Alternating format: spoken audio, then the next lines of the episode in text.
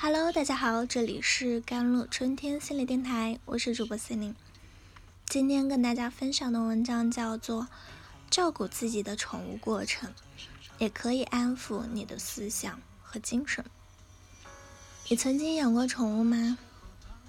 狸花猫、小仓鼠、荷兰兔、柯基犬，还是虎皮鹦鹉？这些宠物都是大众的首选。尤其是猫猫狗狗，更是大部分人的最爱。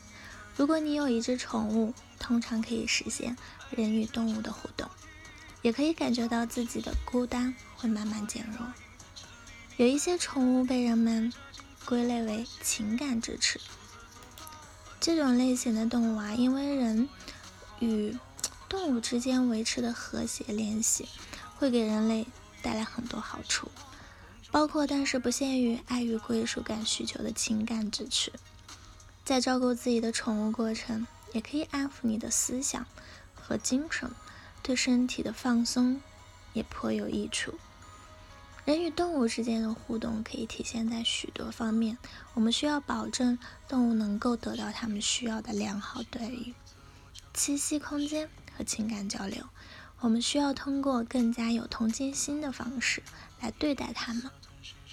照顾这些宠物，其实也可以让我们更加清楚如何照顾自己，意识到动物需要一日三餐，还有吃喝拉撒睡。同样的，我们人类也是需要这些的。在我们与宠物的各种互动中，通常来说，狗狗是最常见的互动的动物。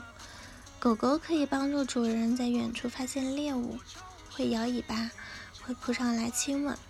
同样的，它们也会变得非常依赖人类提供食物、住所和保护，免受其他大型食肉动物的攻击。狗狗与人的交互互动啊，给双方都带来了紧密的情感纽带。狗被认为是值得与人类家庭成员同等重要性的生物，狗狗被人类视为社交伙伴，而不仅仅是因为它们曾经的实用性。看门啊，捕猎啊，其他的一些宠物也在逐渐被视为是人类的社交伙伴。当我们允许宠物进入我们的生活的时候，其实我们能够了解它们是谁，我们可以从它们身上学到很多关于我们的特点。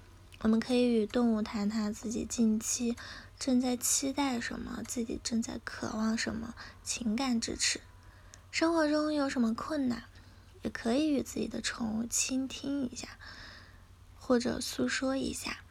宠物们通常不会打断你的发言，而是会非常认真的倾听，即使听不懂，也是很好的陪伴者、倾听者嘛。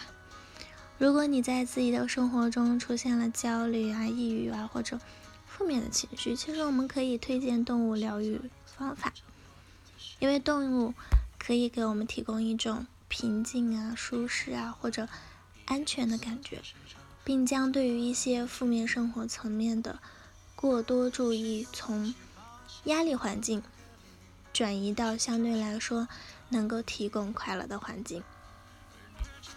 有一些心理倾听师和治疗师也会推荐来访者与动物联系的，即使不是自己养的，也可以去动物园啊，或者是朋友养的。根据了解到的信息，我们可以发现，动物们可以帮助人们培养更好的自我价值感和信任感，确定自身的情绪，提高沟通能力、自我调节和提升社交技能。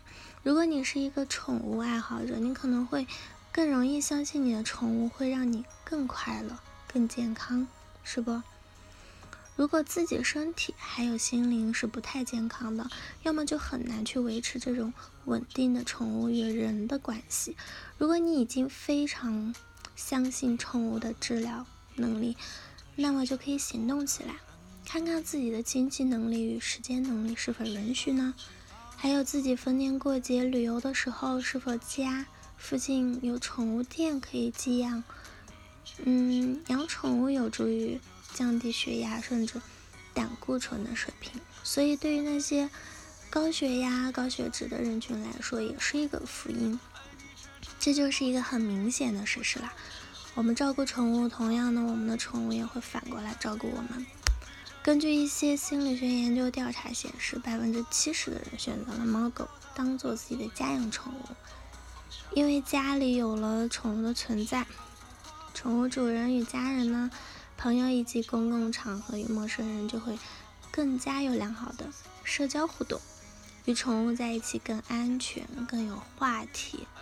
这而且。家里有孩子的家庭养狗的孩子更加不太可能经历焦虑抑郁，反而更有可能拥有更高的自信心水平。对于家里的孩子成长而言，无疑是非常积极的。也就是说，宠物给我们还有我们的孩子提供了一种心理支持，可以从小预防一些严重的情绪问题。